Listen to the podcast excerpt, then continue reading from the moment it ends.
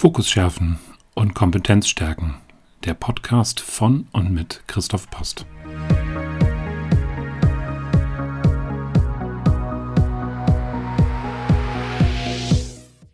Ich bin Christoph Post, systemischer Coach mit langjähriger Führungserfahrung.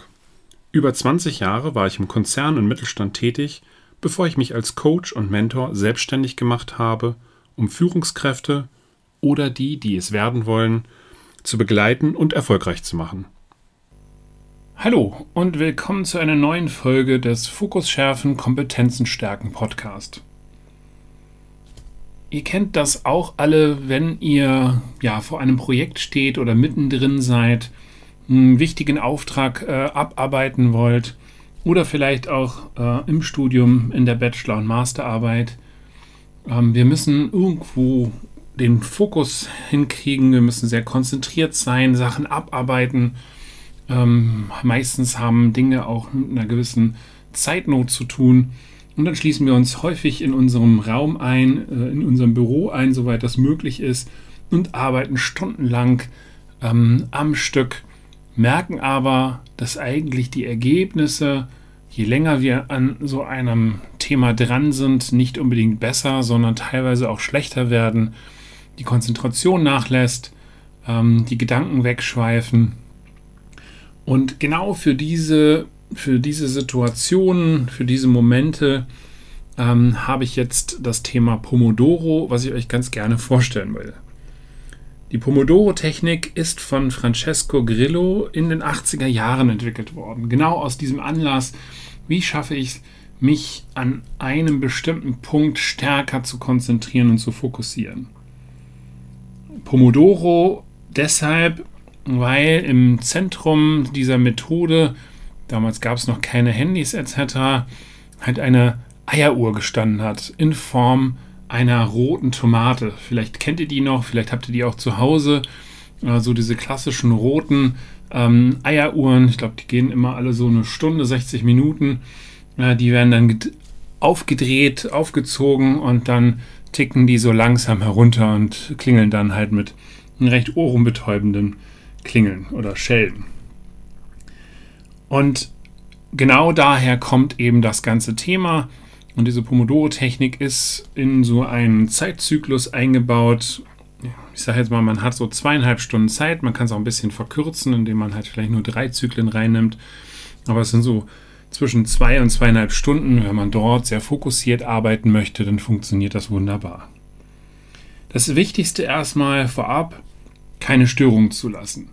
Das heißt, sich einen Raum, einen Ort suchen, äh, wo man möglichst ungestört ist. Das heißt, keine Handys, keine E-Mails, keine Gespräche. Also die Einflüsse von außen möglichst gering halten. Ähm, wenn man Musik bei der Arbeit mag, dann idealerweise eher was Instrumentales, vielleicht aber auch komplett weglassen, um tatsächlich auch die, die Ruhe, die Stille des Raums einfach für sich nutzen zu können. Ob man jetzt unbedingt so eine rote Eieruhr braucht, weiß ich nicht. Ähm, der äh, Francesco Grillo hat gesagt, dass dieses Ticken eigentlich für ihn sehr wichtig ist, wenn man dann die Zeit nochmal etwas anders wahrnimmt ähm, und ähm, ähm eben halt durch dieses Ticken äh, so, ein Zeitgefühl auch entwickelt, wie lange so 25, 30 Minuten dauern. Mich persönlich macht das ein bisschen rappelig. Mir reicht eigentlich, äh, wenn ich dementsprechend mein Handy daneben lege und 25 Minuten dort den Timer stelle. So, und das, was ich aber vorweg erstmal mache, ist meine To-Dos aufschreiben. Die To-Dos erstmal auflisten, was möchte ich in diesen zweieinhalb Stunden gerne erledigt haben idealerweise ein Stück weit priorisieren, weil wir haben mehrere Slots. Was ist mir besonders wichtig? Was ist besonders dringlich? Ähm, wo muss unbedingt ich halt auch jetzt einen Beitrag dazu leisten? Und dann kann es eigentlich schon losgehen. Ich stelle mir mein Handy auf 25 Minuten, das ist dann dieser sogenannte erste Pomodori, und arbeite diese 25 Minuten am Stück durch. Wenn das Handy klingelt, 5 Minuten Pause, wirklich auch nicht mehr an, der, an die Arbeit rangehen, auch den Stift einfach liegen lassen, vielleicht den Satz noch beenden, damit man den jetzt nicht losgelöst irgendwie wieder vergisst.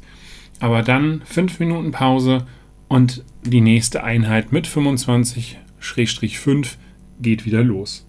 Das Ganze machen wir drei bis vier Mal, je nachdem, wie die Zeit da gerade für uns ausreicht. Aber man sollte halt schon diese zwei Stunden sehr fokussiert am Stück arbeiten. Und dann mache ich tatsächlich eine längere Pause, nämlich gut 20 Minuten. Sollte ich den gesamten Tag eigentlich für mich dort haben, dann kann ich auch mehrere äh, dieser Zyklen hintereinander hängen und kann praktisch die nächste Einheit mit drei bis viermal 25 Minuten und je fünf Minuten Pause und danach wieder 20 Minuten Pause für mich nutzen. Pausen nutzen heißt tatsächlich in Bewegung kommen. Das heißt aufstehen, was trinken, Wasser ist immer super wichtig. Man mag auch einen Tee, äh, allerdings kriege ich den nicht unbedingt in fünf Minuten gekocht. Das heißt, das sollte man sich dann schon vorbereiten. Vielleicht macht ihr ein kleines Stretching, vielleicht lüftet ihr. Frische Luft ist eben halt auch nicht ganz unerheblich, um eben halt in die Energie hineinzukommen. Und für die lange Pause empfiehlt sich tatsächlich, sich vielleicht mal schnell die Jacke überzuwerfen, wenn es draußen gerade nicht äh, Hunde und Katzen regnet, so heißt es, glaube ich, äh, und einen kurzen Spaziergang machen. Tatsächlich einfach Jacke an, Schuhe an, 15 Minuten einmal draußen an der frischen Luft, Bewegung, einfach mal rauskommen und teilweise äh, entstehen dann oder wirkt das, was man vorher gearbeitet hat, vielleicht auch noch ein Stück weit nach und man kommt auf den, äh, die eine oder andere interessante Idee oder interessanten Gedanken.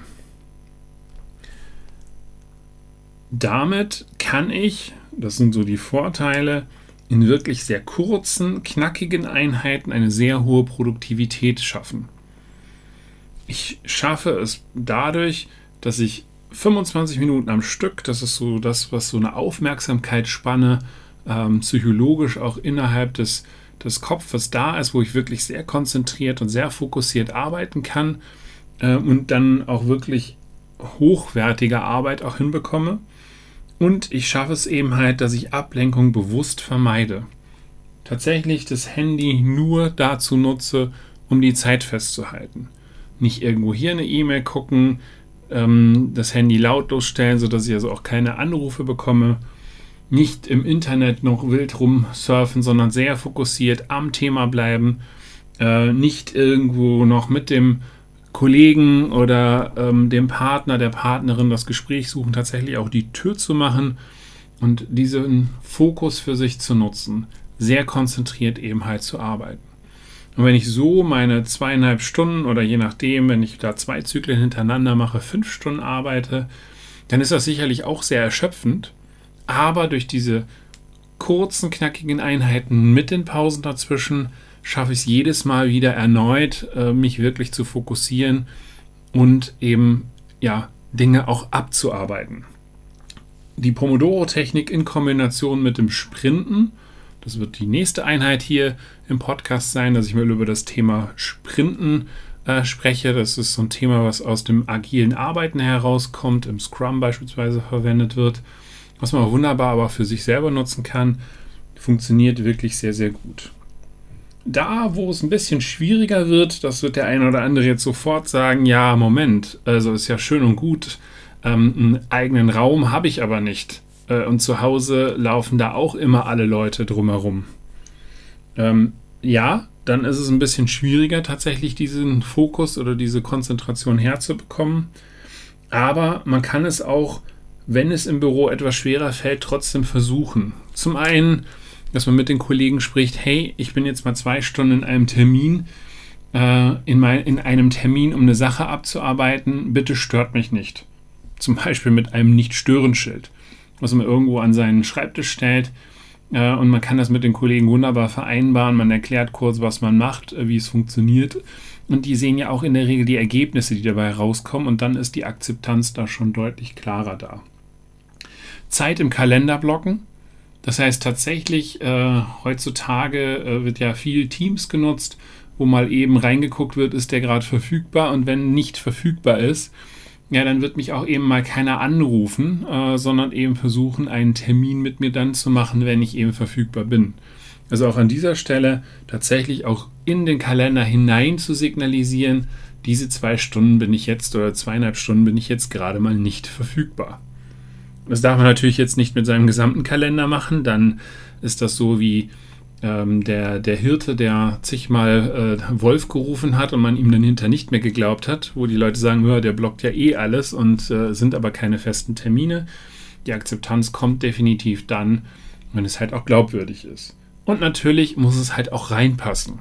Also ich kann natürlich, wenn ich äh, als aus der Financer-Brille jetzt äh, gesagt, wenn ich mitten im Monatsabschluss bin, dann kann ich mir halt nicht so ein zweieinhalb Stunden strategisches Thema da hineinpacken, weil dann für die Firma oder für den Arbeitsplatz und auch für die Kollegen es halt gerade wichtiger ist, diesen Monatsabschluss hinzukriegen, als eine Akzeptanz zu haben, ähm, dass eine Person dann am ersten oder äh, zweiten, dritten, vierten, wann auch immer da dieser Abschluss dann dementsprechend auch stattfindet, äh, sich jemand dann zurückzieht und sagt, ich arbeite jetzt mal zweieinhalb Stunden äh, hier an einem Strategiepapier, versuche ein, ein Projekt abzuschließen oder verschiedene Aufträge hinzukriegen.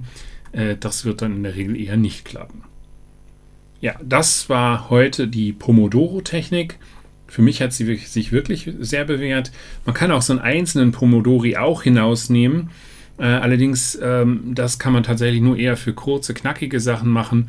Funktioniert auch beispielsweise, wenn man sich hinsetzt und sagt, ich gehe hin und arbeite 25 Minuten jetzt meine gesamten Mails ab, äh, dass man das eben halt nicht den ganzen Tag macht äh, und immer wieder dann Mails abarbeitet, wenn sie reinkommen und sich aus anderen Sachen herausreißt, sondern vielleicht fokussiert morgens oder mittags. Mittags ist eigentlich ein perfekter Zeitpunkt für Mails bearbeiten, so um, also nicht, eins, äh, halb zwei, zwei, wenn man aus der Pause kommt und so in dieses, äh, in diese Mittagsschwere hineinkommt, wenn man da sagt, so jetzt arbeite ich 25 Minuten sehr fokussiert Mails ab, ähm, dann ähm, ist man eigentlich äh, ganz gut unterwegs.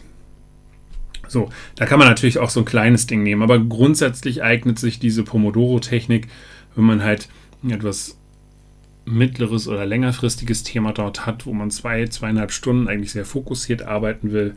Und man ist erstaunt, was dann zum Schluss dabei herauskommt und wie hoch und gut die Qualität dieser Arbeit ist. Ich kann es euch nur ans Herz legen, es einfach auszuprobieren. Ähm, auf meiner äh, Website äh, findet ihr auch so ein kleines Schaubild. Äh, das kann man sich wunderbar äh, runterladen äh, oder ich werde es auch auf LinkedIn nochmal posten.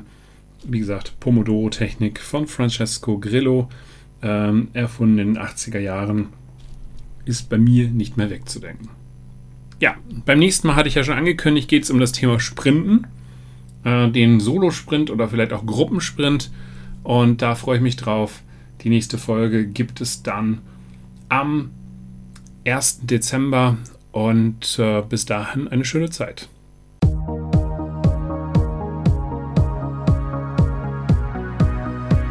Das war der Podcast Fokus schärfen und Kompetenz stärken von Christoph Post. Für Anregungen stehe ich unter kontakt@fokusschärfen.de gerne zur Verfügung.